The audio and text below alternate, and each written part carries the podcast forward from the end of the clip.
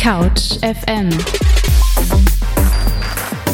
Gästezimmer aus dem Alex Berlin Studio. Hi und willkommen hier bei Couch FM. Ich bin Athena und ihr hört eine weitere Ausgabe unseres Formates Studiengänge. In Studiengänge reden wir eine Stunde lang mit Studis über ihr Studium und fragen, wie es wirklich ist. Und wir haben bereits eine Folge über Biowissenschaften und BWL gemacht. Die könnt ihr auf Spotify hören. Und heute wollen wir uns einem weiteren spannenden Studiengang widmen, und zwar dem Bachelor Physik und dem Master Optical Science. Dafür begrüße ich Fenja ganz herzlich im Studio. Sie hat ganz frisch ihren Master in Optical Science fertiggestellt und dazu nochmal herzlichen Glückwunsch und schön, dass du heute hier bist. Danke, danke. Ich freue mich auch hier zu sein. Vielleicht zum Anfang sollte man noch erwähnen, du bist nicht nur Studentin von ähm, Optical Science gewesen, sondern auch ein Mitglied von unserer Redaktion. Also du bist selbst bei CouchFM gewesen und hast hier regelmäßig deine Sendungen gemacht. Deswegen kennen wir beide uns auch schon ein bisschen. Und heute wollen wir uns aber nicht über CouchFM unterhalten, sondern über deinen Studiengang, wie gesagt. Kannst du uns vielleicht zum Anfang so ein bisschen ähm, ja, erklären, was du studiert hast? Also auch so wo, an welcher Uni und in welchen Jahren, also so ein bisschen wie so ein Lebenslauf von deinem Studium geben. Hm, ja, es ist auch ein bisschen ungewohnt, jetzt heute als Gast hier zu sein. ähm, genau, ich kann ja ganz kurz einen Abriss geben. Äh, ich habe in Kiel angefangen mit meinem Physikstudium. Das ist auch durchaus eine Nummer kleiner als ähm, hier in Berlin, aber ich glaube, Physik ist tatsächlich auch hier in Berlin NC-frei, also auch hier verhältnismäßig klein zu anderen Studiengängen, wie VWL zum Beispiel, was wir ja schon hatten. Mhm. Ähm, genau, und dann bin ich zum Master Optical Sciences, wie du gerade eben schon sagtest, nach Berlin gezogen. Mhm. Und das war auch super spannend, aber auch ein sehr kleiner Studiengang, was auch, also was ich als positiv empfunden habe tatsächlich. Ja, genau. Ich kann vielleicht ein bisschen darauf eingehen, was Physik ausmacht? Ja, genau, also über deinen Master wollen wir gleich noch mehr sprechen, deswegen wir fangen auf jeden Fall erstmal mit Physik an. Vielleicht kannst mhm. du genau diesen Studiengang ein bisschen vorstellen und auch so, wie viel hat Physik Bachelor eigentlich mit dem Studie, äh, mit dem Schulfach zu tun? Also ist das mhm. quasi genau das Gleiche oder ist das was komplett anderes? Vielleicht kannst du dazu mehr sagen. Mhm, ja, also die meisten von uns hatten ja Physik auf jeden Fall in der Schule. Äh, ich glaube, man hat das auf jeden Fall ein oder zwei Jahre, bevor man das abwählen kann. Also mhm. so ein bisschen Physik haben wir alle mitbekommen. Ich finde es immer ganz schwer, Schule und Studium in dem Sinne zu vergleichen, tatsächlich, weil mhm. in der Schule das sehr davon abhängt, was für Lehrer man hat oder von der Lehrerin, ob die vielleicht auch motivierend sind oder ob man hinten runterfällt. Und im Studium ist es den Professoren und Dozenten dann doch relativ egal, wie ja. gut man sich schlägt, so. Genau. Von den Inhalten, Boah, gerade im ersten Semester muss ich sagen, ist es vor allem Rechnen. Also wer, wer gut in Schulmathematik ist, der ist auch sehr gut in Physik, einfach weil man viel rechnen muss. okay. Ähm, ja. Von der experimentellen Seite ist natürlich äh, viel auch nochmal Wiederholung und es kommt auch darauf an, wie viel Physik man hatte. Also ich hatte selbst Bioprofil in der Schule, in der Oberstufe. Das heißt gar nicht so viel Physik. Und ich hatte dann aber Kommilitonen, die sagten so bis zum vierten Semester in der Experimentalphysik hatten sie alle Themen, die wir dann im Studium wiederholt haben, auch schon in der Schule angeschnitten. Tatsächlich. Okay, also du hast gerade schon gesagt, Experimente sind auf jeden Fall ein Bestandteil deines Studiums. Ich habe online mal ein bisschen recherchiert und nachgeguckt, was dann so quasi unter dem Studiengang verkauft wird, wenn man ähm, das studieren möchte und sich so informiert. Und da wird das so zusammengefasst, dass wenn man das machen möchte, man sollte sich für Naturphänomene ähm, interessieren und die erforschen wollen und man soll Experimentierfreude mitbringen. Würdest du sagen, dass das stimmt? Also das, würdest du das unterschreiben? Experimentierfreude auf jeden Fall. Mhm. Also Experimente sind auch einfach ein sehr großer Bestandteil im Bachelor und an manchen Orten dann auch im Master. Bei mir mhm. jetzt weniger. Mein Master war eher theoretisch ja, Neugierde für Naturphänomene hilft auf jeden Fall für die Motivation so, gibt aber natürlich auch ganz viele andere Studiengänge. Also Biologie hat mehr Exkursionen. So Exkursionen hatte ich in Physik jetzt zum Beispiel gar nicht. Mhm. Du hast gerade auch schon erwähnt, ab dem vierten Semester glaube ich, dass es Experimentalphysik gibt. Also ein Studiengang ist in so verschiedene Teile der Physik quasi aufgebaut. Also, oder ja. wie kann ich das genau verstehen? Kannst du vielleicht ja, so. Ja, vielleicht einmal zur Struktur im Bachelor. Ja. Ich glaube, das ist auch äh, sehr typisch eher für Naturwissenschaften und in anderen Fächern weniger so. Man hat sehr strikte Fächer äh, in Physik. Also ich hatte fast gar keine Wahlmöglichkeiten im Bachelor. Ich konnte Nebenfach wählen, ob ich Chemie oder Informatik machen möchte. Und ansonsten hat man doch sehr vorgegebenen Stundenplan, wenn man so möchte. Also wir hatten Experimentalphysik 1 bis 6, jedes Semester quasi einmal Experimentalphysik Okay. und dann theoretische Physik 1 bis 6, wow. genau, und dann Mathe für Physiker 1 bis 4. Und dann äh, die letzten zwei Bachelorsemester war kein Mathe mehr zusätzlich vorgesehen zu den eigentlichen Kursen. Das klingt schon so, als wäre das so, jedes Semester hat super viele, also pro Semester hast du super viele Kurse. Weil Es gibt ja Studiengänge, die sind so nach Modulen aufgebaut und meistens hat man zwei Veranstaltungen für ein Modul. Also ich kenne das so aus den Geisteswissenschaften. Du hast meistens eine Vorlesung und ein Seminar und du hast dann meistens auch nur eins von den beiden in einem Semester. Das heißt, du hast, wenn es hochkommt, vielleicht vier Veranstaltungen oder, oder fünf Veranstaltungen und dann hast du halt noch sehr viel Eigenarbeit.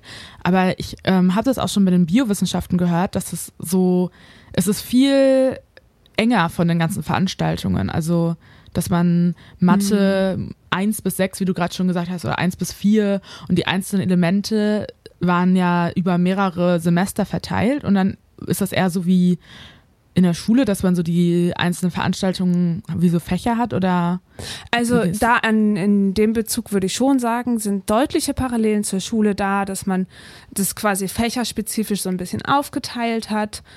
Theoretische Physik war wirklich nur der Kalkulus dahinter, Experimentalphysik waren in den Vorlesungen auch sehr viele äh, Experimente, die uns vorgestellt wurden. Und ja, aber prinzipiell würde ich auch sagen, Module, genau. Aber wir haben nur vier Module auch pro Semester gehabt und dann pro Modul meistens eine Vorlesung plus eine Übung.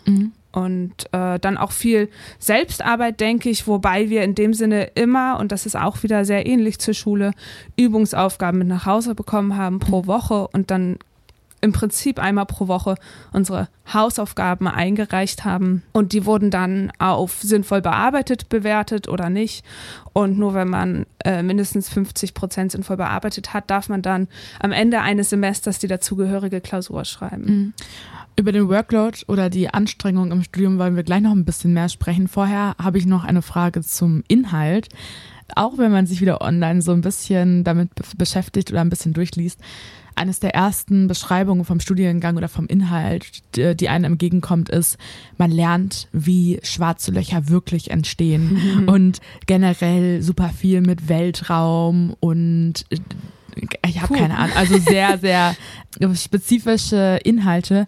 Was ist denn so Inhalt überhaupt in deinem Studium? Also wie kann ich mir das vorstellen? Setzt ihr euch da wirklich zusammen hin und ihr überlegt oder ihr erforscht, äh, wie das schwarze Loch entstanden ist? Oder? Also, also glücklicherweise sind die Inhalte nicht nur Astrophysik. Äh, Astrophysik habe ich tatsächlich abgewählt, nachdem ich da einmal durchgefallen bin Aha. nachher. Ähm, äh, genau, also eigentlich ist der Bachelor sehr breit gefächert und man muss überall auch die Grundlagen mitnehmen. Man kann da wenig rausstreichen. Also wir machen Mechanik und Elektrizitätslehre, also auch Stromkreise. Dazu gibt es dann auch eine praktische Veranstaltung im, im Elektroniklabor. Mhm. Und dann ein bisschen Wärmelehre, bisschen Optik. Da kennt man aus der Schule vielleicht noch, wo man diese Strahlengänge zeichnen Ja. musste. Ähm, genau. Und dann kann man später meistens dann gucken, in welche Richtung man eher gehen möchte. Da kommen dann so fancy Sachen wie Plasmaphysik oder Teilchenphysik oder eben dann auch Astrophysik, wo man was über die schwarzen Löcher lernen kann. Mhm. Und das ist eigentlich auch ganz schön. Aber wie gesagt, es kommt dann erst zum Ende des Bachelors und da kann man dann aber schon wählen so. Und da kann man dann auch sagen, oh, ich, ich wollte immer schon wissen, wie schwarze Löcher genau funktionieren. Ich wollte immer schon Mhm. allgemeine Relativitätstheorie machen und das kann man dann. Aber Physik ist viel, viel mehr und Ja. äh, ja. Also ist das schon so, dass man im Bachelor nicht nur ein Grundsatzstudium hat oder so grundsätzliche Sachen lernt, sondern am Ende sich dann auch schon spezifiziert, oder? Man lernt im Bachelor eigentlich vor allem, also vor allem, ich, ich habe noch nach der alten Prüfungsordnung studiert, da habe ich nur Grundlagen gemacht, da konnte ich gar nichts wählen, da musste ich dann auch einen Kurs Astrophysik irgendwie bestehen. Die Prüfungsordnung wurde dann aber äh, überarbeitet, ich glaube vor drei, vier Jahren. Und dann konnte man zum Schluss ein Modul, da konnte man dann wählen, ob man Teilchenphysik oder Astrophysik oder Festkörperphysik macht. So, aber im Prinzip macht man schon erst Grundlagen. Zu den Grundlagen zählen die vier ersten Dinge, die ich genannt hatte, also Mechanik, E-Lehre, Optik, Wärmelehre und das muss auch jeder machen, sowohl experimentell als auch dann in den theoretischen Kursen. Eine Sache, die mir immer einfällt oder die ich mich immer frage, wenn ich von Studiengängen höre, ist, wie viel Zeit nimmt ein Studiengang in Anspruch? Weil es ist ja irgendwie dann doch schon von jedem Studiengang abhängig und es ist immer unterschiedlich. Wie viel man in der Uni ist und äh, wie viel man noch zu Hause machen muss, Eigenarbeit, wie viele Abgaben hat man, wie viele Klausuren schreibt man, schreibt man überhaupt Klausuren. Mhm. Deswegen ähm, frage ich mich das natürlich auch bei Physik, weil man bei den Naturwissenschaften auch oft hört, dass es einfach sehr, sehr viel Arbeit ist und sehr viele Übungen abgeben und auch im Labor mhm. stehen und alles. Wie sieht's da aus? Also ich weiß nicht, ob es jetzt so viel ist, wie Leute auch sagen würden, so viel Arbeit. Ich habe das auf jeden Fall als sehr viel Arbeit empfunden, was aber auch daran liegt, dass ich, wie gesagt, weniger Vorkenntnisse mitgebracht habe als andere. Also die Spanne ist da auch sehr breit. Es gab auch durchaus, ich hatte durchaus auch einige Kommilitonen, die noch weniger Vorwissen so mitgebracht haben. Also ich glaube, ich war da schon im Mittelfeld. Mhm. Ähm, ein großer Sprung, der, den ich sehr wahrgenommen habe im Bachelor, war tatsächlich, dass das den Dozenten, den Übungsgruppenleitern, den Professoren, denen ist es völlig egal, ob man weiterkommt oder nicht. Denen ist es mhm. auch völlig egal, ob man besteht oder nicht, deren Kurs. Also vielleicht ist es denen nicht egal, aber man merkt es nicht, wenn es ihnen nicht egal ist. So. Und ähm, man sitzt dann auch am Ende des Semesters in den verschiedenen Klausuren. Wir hatten im Bachelor fast ausschließlich Klausuren, ja. keine mündlichen Prüfungen, keine anderen Prüfungsleistungen. Und ähm, also ich war mir zumindest relativ sicher so, okay, mit dem Namen, den ich oben hinschreibe, kann keiner was anfangen. Ja. So, wir sitzen zu 100 in der Vorlesung, ist relativ anonym einfach. Wie viele äh, Klausuren hat man pro Semester? Ähm, so vier bis fünf ungefähr pro Modul eine Klausur einfach mhm. am Ende des Semesters. Wobei das ja, also an meiner Uni war das auf jeden Fall so und an den an, meisten anderen ist es ja auch so, dass man zwei Prüfungszeiträume hat und tatsächlich empfehlen die Dozenten das in der Physik auch, dass man sich die Prüfungen aufteilt und dass man dann nur zwei oder drei Klausuren im ersten und dann die anderen zwei oder drei Prüfungen im zweiten Zeitraum mhm. schreibt, damit man dann wirklich die Semesterferien nochmal hat, die ganzen Unterlagen durchzugehen, die man hat. Und ich habe tatsächlich noch aus Büchern gelernt. So. Also, Ach Quatsch. wer macht das noch? Kann man alles googeln, kann man auch alles googeln, aber es gibt halt auch einfach Fachbücher, die dann auch am Anfang immer empfohlen werden von den Dozenten. Mhm. Ähm, ja, genau. Du hast, also du hast in Kiel studiert, hast du zu Beginn gesagt. Also ja. eine etwas kleinere Uni auf jeden Fall als hier in Berlin. Fall. Aber trotzdem gibt es da bestimmt auch viele Leute, die äh, Physik studieren. Äh, deswegen, also wie viele Leute wart ihr bei euch in einem, ich also meine, es gibt ungefähr, ja keine Jahrgänge, aber. Wenn man die Lehramtsstudenten mitnimmt, die ja. sitzen ja auch so in den Hälfte, in der Hälfte der, der Physikvorlesungen, in mhm. denen man als Einfachphysiker sitzt, dann waren wir bei 120 Studierenden vielleicht, mhm. zu denen wir angefangen haben. Ja, und wie viele sind durchgefallen? Oder haben aufgehört? Also ausgesiebt wird ganz, ganz doll in den ersten zwei Semestern. Das war auch ziemlich traurig mit anzusehen, mhm. ähm, weil ich eigentlich erst im dritten Semester dann wirklich einen Freundeskreis hatte, der auch geblieben ist. Vorher sind immer irgendwie 80 Prozent der Leute aus meiner direkten Umgebung haben abgebrochen. Ach, krass. Und davon waren auch durchaus einige dabei, die deutlich besseres Physikverständnis mitgebracht haben ja. als ich und dann einfach in den Klausuren nicht auf Zeit irgendwelche Funktionen durchrechnen konnten. Es war reines, wie schnell kann ich rechnen, so mhm. in den Klausuren teilweise. Nicht nur, aber halt teilweise. Und da wird dann halt ausgesiebt und ich glaube zum Schluss so 40 Leute vielleicht, mhm. die dann noch den Abschluss, also so 50 Prozent haben wir im Laufe des Bachelors, glaube ich, schon verloren. Wobei das sich äh, gerade später dann auch verläuft, weil es dann diejenigen gibt, die ganz viel Physik äh, auch schon können und mitbringen und für die dann auch die Übungszettel natürlich weniger Zeitaufwand sind im Semester, äh, die dann in den sechs Semestern Regelstudienzeit locker durchkommen und dann ähm, gibt es andere, für die das doch eher härter ist, die dann vielleicht sogar zehn Semester brauchen. So das mhm. Mittelfeld ist irgendwo zwischen sieben und acht Semestern und das verläuft sich dann schon. Mhm. Wie viele Frauen wart ihr oder wie war generell so das mhm. Geschlechterverhältnis im Studiengang? Ich, ich habe so random die Zahl 10% im Kopf. Ich bin mir aber nicht sicher, ob ich das noch schriftlich belegen könnte. Mhm. Ähm, ich weiß, dass wir in Physik schon deutlich mehr Frauen hatten als in der Informatik. Ja.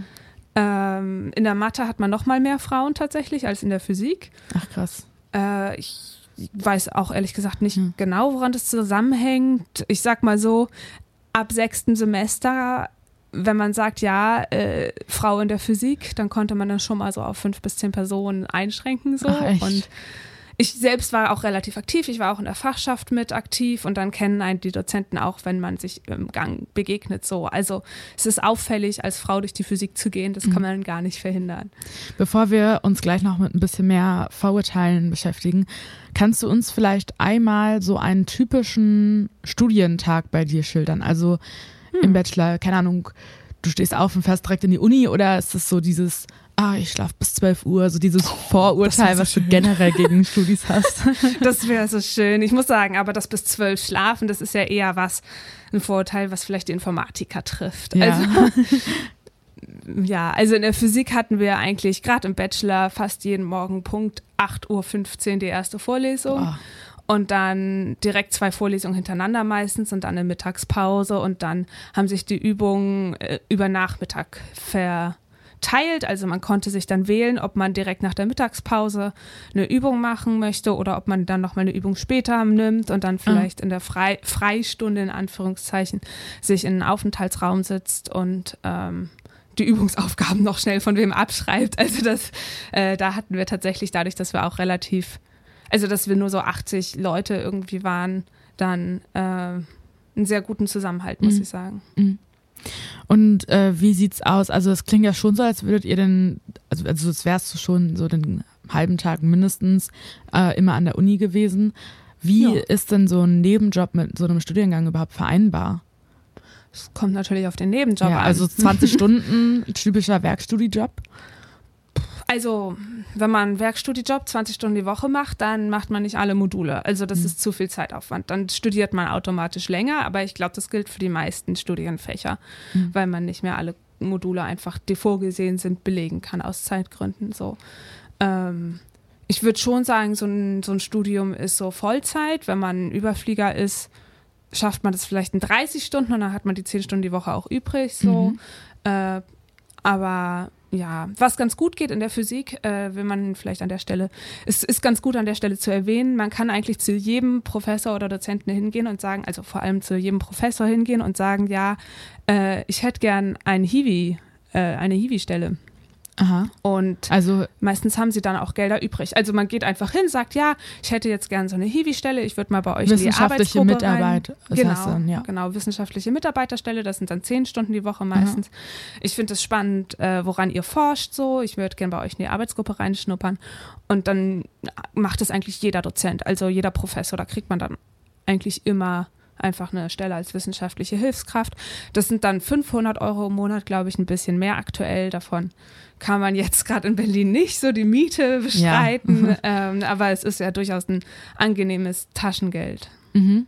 Und äh, zum Ende deines Studiums schreibt man ja auch meistens dann seinen Bachelor. Und mhm. in Naturwissenschaften ist es ja oft so, dass man vorher immer nur Klausuren geschrieben hat und mhm. halt, wie gesagt hast, diese Übungsblätter, äh, diese Übungen gemacht hat. Ja. Ähm, und dann ist der Bachelor dann die erste Hausarbeit quasi in dem Sinne oder die erste lange ja. Arbeit, die man schreibt. Ja, also da habe ich selbst am Bachelor auch äh, ein bisschen mit gestruggelt. In Berlin ist es angenehmer tatsächlich, weil hier eine Schreibwerkstatt existiert vom Studierendenwerk mhm. und da gibt's dann, kann man sich, dafür gibt es dann keine Credits, also keine Leistungspunkte, aber da wird man dann so ein bisschen durchgeführt, so, so schreibt man eine Hausarbeit. In Kiel äh, kannte ich den Service zumindest nicht, vielleicht gab es ihn. Und da habe ich schon ein bisschen gestruggelt, aber es war relativ einfach, in Anführungszeichen, insofern, dass ich in der experimentellen Physik geschrieben habe. Und vielleicht kennen das manche noch, man hat so ein Experiment in der Schule gab es das auch oft. Und dann hat man so, okay, ich beschreibe den Aufbau, ich beschreibe die Durchführung, ich beschreibe die Ergebnisse. Und im Prinzip war meine Bachelorarbeit genau das, nur über ein Experiment, das ich dann selbst durchgeführt habe und von mhm. dem ich vorher nicht wusste, ob es funktioniert. Und Was für ein Thema war das? Plasmaphysik. Also ich habe Gas zum Leuchten gebracht. Wow, okay. Es war sogar äh, Atmosphärendruckplasma äh, auf, auf Niedrigtemperaturen. Also man konnte das anfassen, das leuchtende Gas. Das Ach, krass. Das war das, was mich damals gereizt hat. Und äh, die Anwendung dahinter war, dass man das in der Medizin so ein ähnliches Plasma schon eingesetzt hat zur Wundheilung tatsächlich. Also das beschleunigt den Wundheilungsprozess. Das war eigentlich schon eine spannende Anwendung, wobei dann natürlich das Experiment, was ich selbst gemacht habe, ganz klein war und mhm. nicht direkt darauf anwendbar. Und wie lange saßt du dann an deinem, deiner Bachelorarbeit dran? Normalerweise sagt man drei Monate und es gibt Professoren, die da auch sehr hinterher sind und die suchen dann auch ein Experiment, von dem der Professor selbst weiß, okay, das ist machbar, das hat wer anders im Prinzip schon mal so gemacht, wir ändern jetzt nur eine Variable. Mhm. Äh, in meiner Arbeitsgruppe, bei der ich damals war, war ein bisschen freier, was auch gut ist, man lernt dann ein bisschen mehr selbstständige Forschung, man kann mehr ausprobieren. Ich saß dann aber am Ende tatsächlich sechs Monate dran, also doppelte Zeit. äh, ja, weil der Aufbau halt auch noch nicht rund lief, als ich da angefangen habe und da viel noch geschraubt werden musste, wenn man so mhm. will. Jetzt wollen wir uns mal den den wichtigen Sachen widmen. und zwar den Vorurteilen deines Studiengangs, weil es gibt ja so einige ähm, Vorurteile gegenüber Studiengängen, die ja auch so ein Running Gag immer sind und man hat ja auch immer wieder so in seinem in seinem Studiengang ähm, werden die immer wieder aufgegriffen. Zum Beispiel wird ja auch immer ganz gerne gesagt, ähm, zum Beispiel wenn man Geschichte studiert, dann wird man Taxifahrer oder so, mhm. weil man damit nichts anfangen kann und immer diese große Frage, was kannst du mit deinem Studiengang anfangen? Mhm. In deinem Studiengang ist ein Vorteil auch Berufsperspektive für Physiker. Man steht irgendwann die ganze Zeit nur noch im Labor und beschäftigt sich mit äh, Atomen oder mit dem mit Astrophysik, also mit dem schwarzen Loch. Was sind überhaupt Berufsperspektiven von deinem Studium? Also, also Astrophysik ist tatsächlich sehr wenig Labor, weil mhm. das findet halt im Weltall statt. Das ist dann mehr Programmierung tatsächlich. Ach, okay. Äh, ich habe jetzt erst vor ein paar Tagen den Spruch bekommen, you can do anything but not everything. Also im Prinzip hat man eine sehr breite Ausbildung mit Physik und es gibt das Vorurteil tatsächlich, 90 Prozent der Physiker gehen in die Programmierung. Mhm. Und aus der theoretischen Physik ist das wahrscheinlich auch immer noch, äh, ist da immer noch was Wahres dran, muss ich sagen. Aber du hattest gerade schon gesagt, Laborarbeit ist auf jeden Fall mit im Spektrum. Man kann sich auch auf Ingenieursstellen bewerben. Also gerade im Bereich, Bereich Elektrotechnik hat man auch als Physiker äh, ein paar Module gemacht, dass man da eine gute Basis hat. Ähm, man kann auch immer in die Wissenschaftskommunikation gehen. Also ganz, es gibt ja auch einfach in der Politik heiße Themen. Wasserstofftechnologien sind jetzt im Kommen, ist so ein Buzzword, glaube mhm. ich. Ähm, die E-Mobilität. Also da hat man dann als Physiker aus, man einfach jemand, der auch von außen als jemand betrachtet wird, der Ahnung hat oder die Ahnung hat so. Das heißt, da kann man auf jeden Fall in die Wissenschaftskommunikation auch mit reingehen. Mhm. Ähm, ja, das sind so die Sachen, die mir spontan einfallen. Mhm. Ich denke. Also schon viele Möglichkeiten. Ja, also es kommt eigentlich. Ich bin ja jetzt auch gerade fertig mit meinem Master. Ich merke das auch so ein bisschen. Es kommt bei jeder Stelle darauf an, wie man sich positioniert, wo man sagt, das interessiert mich. Und ähm, mit dem Studium selbst bringt man vor allem die, die grundlegenden naturwissenschaftlichen mhm. Kenntnisse mit, die Fähigkeit, logisch zu denken und sich auch mal hinzusetzen mhm. und zu arbeiten. Ein Vorwurf, den ich auch gelesen habe, als ich nach ähm, ja, Vorurteilen für Physiker gesucht habe, ist, dass Physiker untereinander super langweilig sind zuzuhören, wenn man selbst nicht in dem Feld ist, weil Physiker können eh nur über Physik und Mathe reden und es ist total anstrengend dann zuzuhören. Sehr schön. Äh, ich habe die meisten Physiker in meiner Umgebung jetzt nicht als besonders gesprächig insgesamt Ach, echt? wahrgenommen, okay. muss ich gestehen. Mhm. Ähm, aber es gibt solche und solche, möchte man auch dazu sagen. Mhm. Und ich habe im Studium auch bewusst manchmal äh, so zwei, drei Kommilitonen, Kommilitonen, Freunde gehabt, mit denen wir dann in der Mittagspause die Vorlesung durchgegangen sind und die ganzen Physikthemen ausgepackt Aha. haben. Also schon Nerd Talk dann. Ja, doch, durchaus. Äh, das hilft ja aber auch für die Übungsaufgaben, zum Beispiel, wenn man da eine Aufgabe hat, wo einem noch die Idee fällt, wie man daran, äh, fehlt, wie man da rangehen sollte. Mhm äh, hilft es ja auch durchaus so ein bisschen Nerd-Talk zu haben ja. und zu sehen, wie andere Leute das so sehen.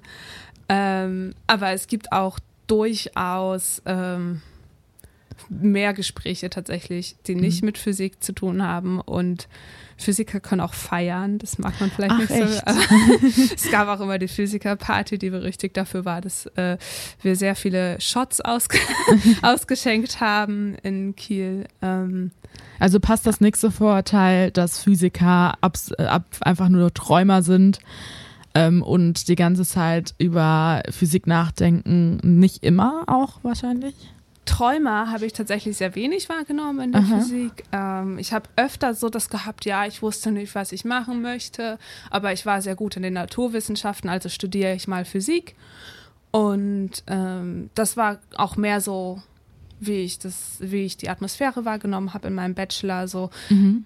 eher bodenständig tatsächlich. Ja. Also in der Astrophysik nicht. Da findet man auch den einen oder die andere Träumerin oder Träumer. Aber ähm, in den meisten Fällen war das doch so was, ja, ich war halt gut in den Naturwissenschaften, ich finde es spannend, ich mache das jetzt und dann überlege ich mir in drei Jahren nach meinem Bachelor nochmal neu, was ich jetzt beruflich machen möchte oder mhm. ja. Einer der berühmtesten Physiker, zumindest in der imaginären Welt, ist, glaube ich, Sheldon Cooper von Big Bang Theory. Das ist ja eine absolute Naturwissenschaftsserie, würde ich mal sagen. Also die, die meisten Charaktere in der Serie studieren irgendwas oder haben irgendwas mit Naturwissenschaften studiert, sind Physiker. Ich habe auch schon von meiner Mitbewohnerin, die studiert Biowissenschaften, habe ich gehört, sie liebt es, diese Serie zu gucken, einfach weil sie versteht, worum, worüber geredet wird, wenn die über die ganzen Nerd-Sachen reden. Und die eine Sache, die dann auch immer wieder, äh, glaube ich, hochschwappt, ist, dass alle Leute bei die Physik studieren genauso sind wie Sheldon Cooper und äh, The Big Bang Theory lieben und sich da total irgendwie mit identifizieren. Stimmt das? Also ich, ich meine, The Big Bang Theory ist eine sehr schöne Serie. Mhm. Äh, das Vorurteil habe ich tatsächlich oft gehört. Das ist die erste Reaktion. So, ja, was machst du denn? Ja, ich studiere Physik. Ah, also weibliche Version von Sheldon Cooper. okay. Also ist eine äh, übliche Unterhaltung so oder ein üblicher Einstieg in eine Unterhaltung. Hm, ich habe ehrlich gesagt, ich meine, Sheldon Cooper ist ja auch ein fiktiver Charakter, das muss ja. man dazu sagen. Der ist natürlich auch sehr übertrieben dargestellt. Ähm, man findet introvertierte Physiker. Vielleicht findet man ein paar mehr introvertierte Menschen in der Physik als in anderen Studiengängen. Das mhm. weiß ich nicht. Wahrscheinlich. Ja. Aber nicht jeder ist so. Ähm also das Nerd-Klischee, was da ja auch hintersteckt, so und ja, das ist, glaube ich, nicht erfüllt. Mhm. Und also Physiker verstehen Sarkasmus. Das okay. ja. sei dazu gesagt, wir haben durchaus auch Humor. Also. Ja.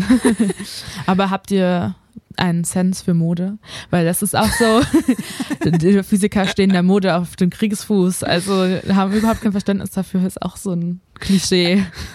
Also wenn ich dich so sehe und mich im Vergleich, würde ich sagen, ich habe überhaupt keinen, keinen Sinn für Mode. Das muss ich da ganz ehrlich sagen. Äh, es ist eigentlich nie Thema tatsächlich. Mhm. Äh, wir sind jetzt auch nicht die letzten Höhlenmenschen. Also ja, man findet klar, sehr ja. wenig. Also es gibt ja in der Informatik noch ganz andere Klischees in die Richtung und in der Physik. Äh, ja, findet, also ja, mhm. nicht, nicht unbedingt modebewusst. Wir gehen, ich habe wenig Trend, Trends so gesehen, ja. aber Jeans, Pulli passt. Okay, also eher die praktischen Typen. Ja, würde ich schon so sagen. Mhm. Ein weiteres Klischee ist, was machen Physiker in ihrer Freizeit?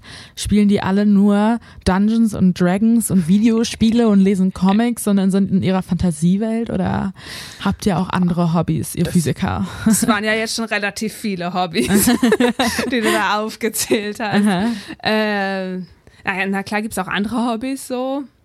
Ähm, ich glaube, das ist sehr, sehr schwer zu generalisieren. Ja. Also ich also ihr trefft euch nicht alle für Dungeons and Dragons irgendwie im Foyer der, der Uni und spielt da eure Runden. Also ich glaube, Pen und Paper kommt man nicht drum rum, so, dass man das mal ausprobiert, Tabletop. Aha. Das muss jeder mal, also da wirst du spätestens in Semester drei, vier irgendwie eine Gruppe finden, die sagt, lass mal machen, lass mal ausprobieren.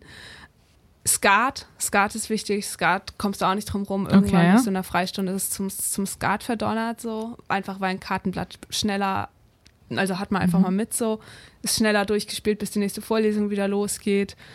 Aber es ist relativ offen. Also das ist nichts, so, man ist nicht ausgegrenzt, man steht nicht alleine da, nur weil man feststellt, oh nee, ja, das Abenteuer war jetzt spannend im Pen and Paper, habe ich aber überhaupt keine Lust weiterzumachen.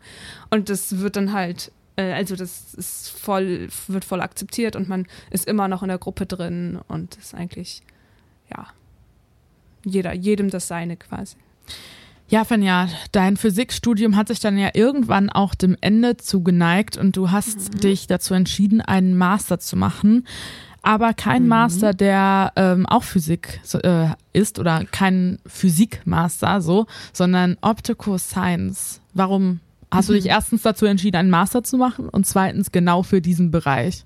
Zwei sehr, sehr gute Fragen. Äh, tatsächlich hatte ich so irgendwann sechstes Semester Bachelor. Ich habe natürlich nicht in Regelstudienzeit den Physik-Bachelor geschafft. Äh, auch so eine gewisse Krise gehabt, so okay, puh, schaffe ich überhaupt noch den Bachelor so? Und dann hatte ich eigentlich nie vor, den Master zu machen.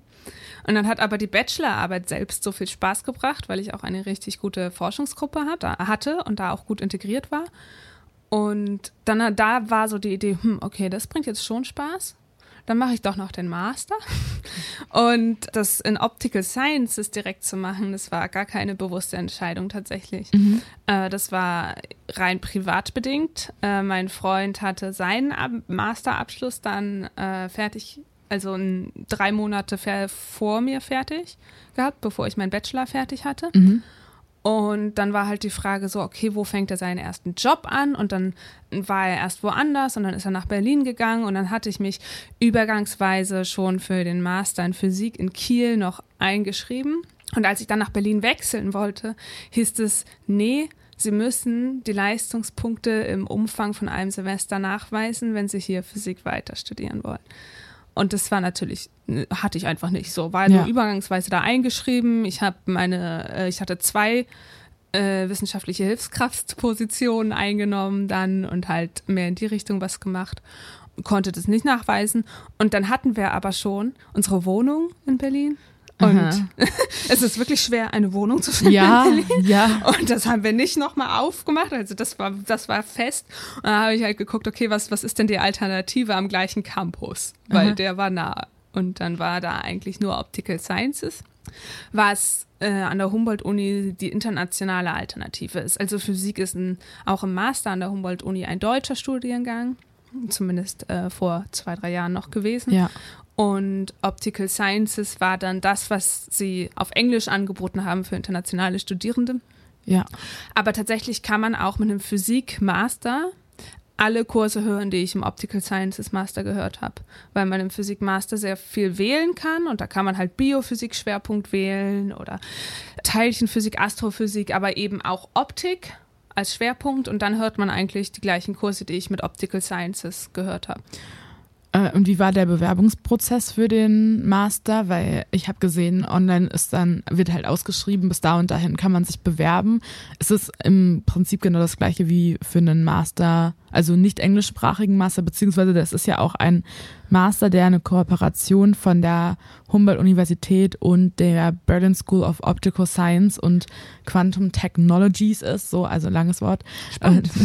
ich lerne hier noch was. Ach Gott. Die Kooperation kommt nicht so durch ja, im Ach, Studienalltag. Ja. Aber. Ähm, aber ist denn der Bewerbungsprozess ein ganz klassischer, dass man sich mit seinem ähm, Bachelor bewirbt oder dass man sich einfach einschreibt oder wie kann ich mir das vorstellen? Also im, im Master Physik kann man sich eigentlich einfach einschreiben, ja. gerade wenn man aus Deutschland kommt so. Ähm, Im Optical Sciences musste ich einmal die Nachweise belegen, dass ich bestimmte Kurse habe, weil Optical Sciences ja international ausgelegt ist. Und da geht es also ganz wichtig ist da auch, dass man international nicht nur Physikstudierende kriegt, sondern auch Leute, die Ingenieurswissenschaften studiert haben oder Elektrotechnik oder alles, was in den Bereich passt so. Und dann ist eigentlich nur in Anführungszeichen wichtig, dass man einen gewissen, eine gewisse Menge an Quantenmechanik hatte im, im Studiengang und natürlich Optik, dass man im Bachelor auch schon Optik hatte. Und dann gab es einfach so, so eine Liste von Kursen, die man in einem bestimmten Umfang gehabt haben sollte, damit man das machen kann.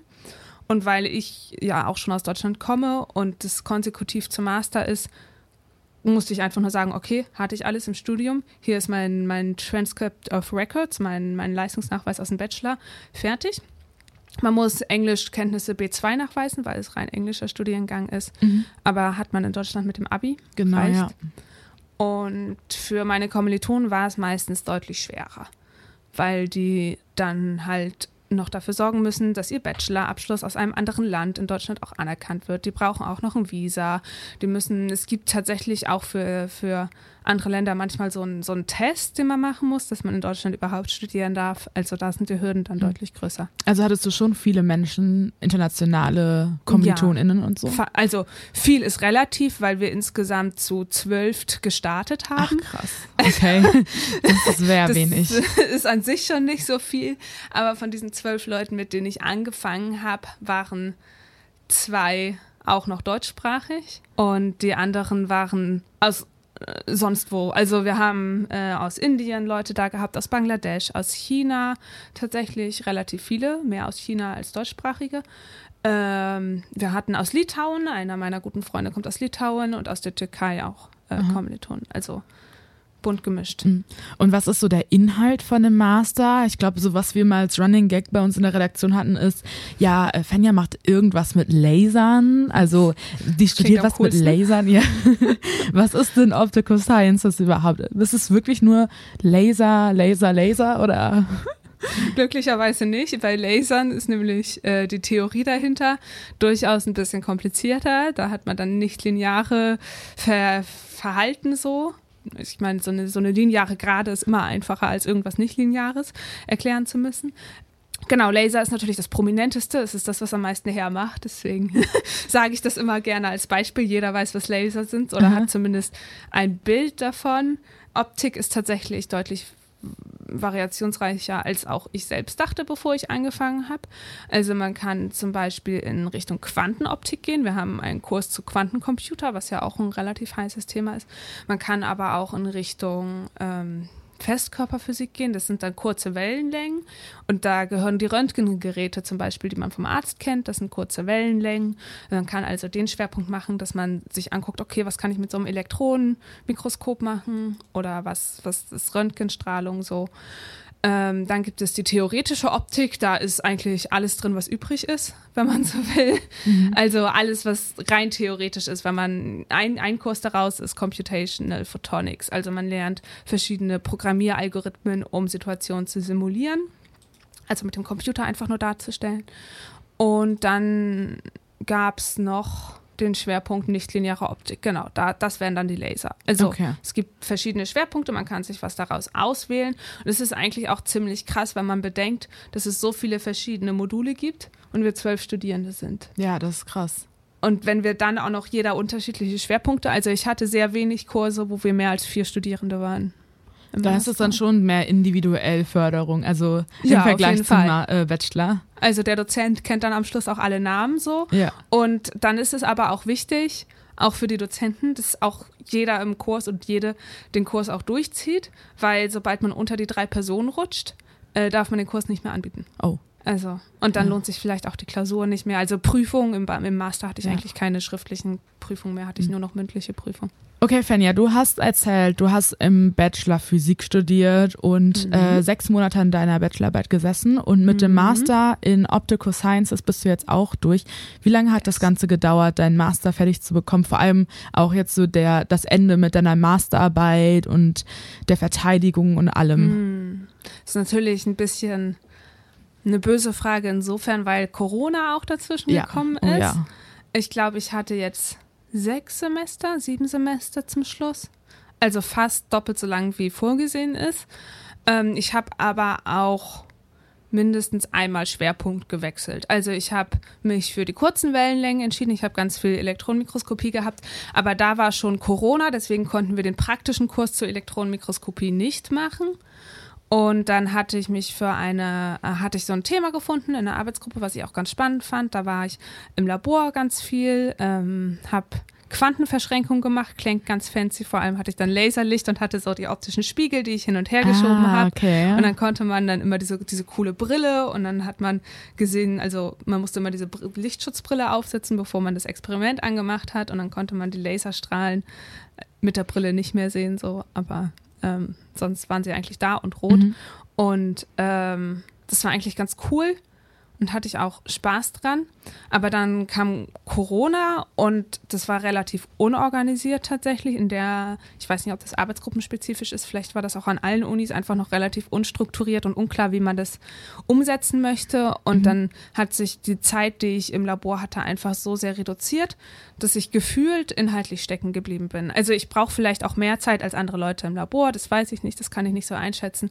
Zumindest habe ich dann nochmal Thema gewechselt und damit dann auch nochmal Schwerpunkt gewechselt und mich in ein ganz neues Themenbereich eingearbeitet, der dann reine Theorie war. Und dann zum Schluss mit der Masterarbeit lief aber wieder rund. Äh, ich habe die extern geschrieben, also nicht an der Humboldt-Universität, sondern an einer Forschungseinrichtung. Und die hatten auch äh, relativ guten Fahrplan, sage ich mal, mitgegeben so. Mhm. Und die Betreuung war sehr gut. Und das war reine Theorie. Ich konnte das im Zweifel von zu Hause aus machen. Ach, Worum ge ging's? Ähm, in meiner Masterarbeit habe ich dann zum Schluss Laserlicht simuliert, wie es durch nichtlineare optische Fasern äh, sich bewegt. Also wenn man Laserlicht in eine optische Faser schießt. Mhm. Glasfaser ist ja das, was man so kennt inzwischen.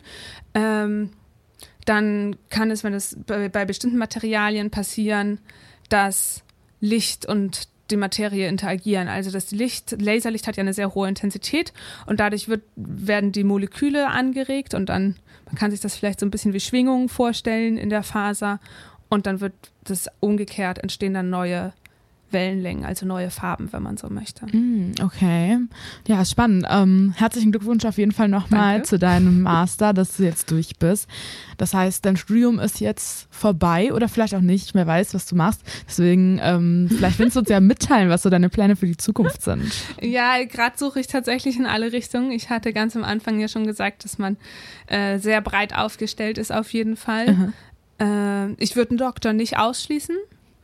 Wissenschaft hat natürlich immer das Problem, also ab, wenn man nach dem Master weiter in der Wissenschaft bleiben möchte, und das ist ja aber auch in jedem Studiengang so, dass man keine unbefristeten Verträge kriegt oder nur sehr wenig. Das mhm. heißt, immer von einem Jahresvertrag zum nächsten hüpft. Das ist natürlich ein bisschen unglücklich. Ähm, Genau, ich kann mir Wissenschaftskommunikation äh, vorstellen, also da so ein bisschen mit meinen Fachkenntnissen in Richtung ja, Kommunikation, Publizistik, wie auch immer. Journalismus ist das Wort an der Stelle. Ja. Hat ja auch einen Grund, dass ich hier beim Radio Eben. aktiv war. Ja.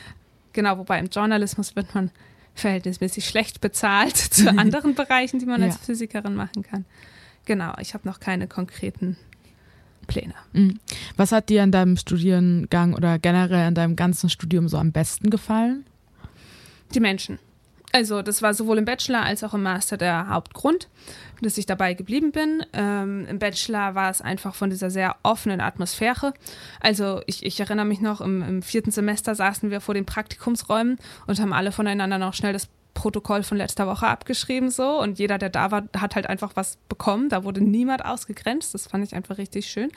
Und im Master waren wir super wenig Leute. Es war kunterbunt äh, von den Nationalitäten her und es war so ein bisschen wie ich mir Erasmus vorstellen würde, nur dass man zu Hause war. so, also in, in, Deutschland war. Die Atmosphäre hat einfach gepasst. Wir machen ja auch hier dieses Format Studiengänge vor allem, damit wir entweder ja, jungen Menschen, die überlegen, das zu studieren, den Studiengang näher bringen können und auch generell um den Studiengang ein bisschen zu erklären und so einen Einblick zu gewähren.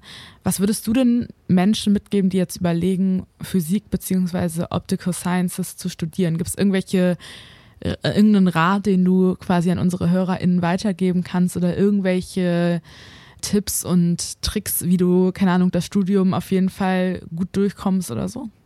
Durchhaltevermögen.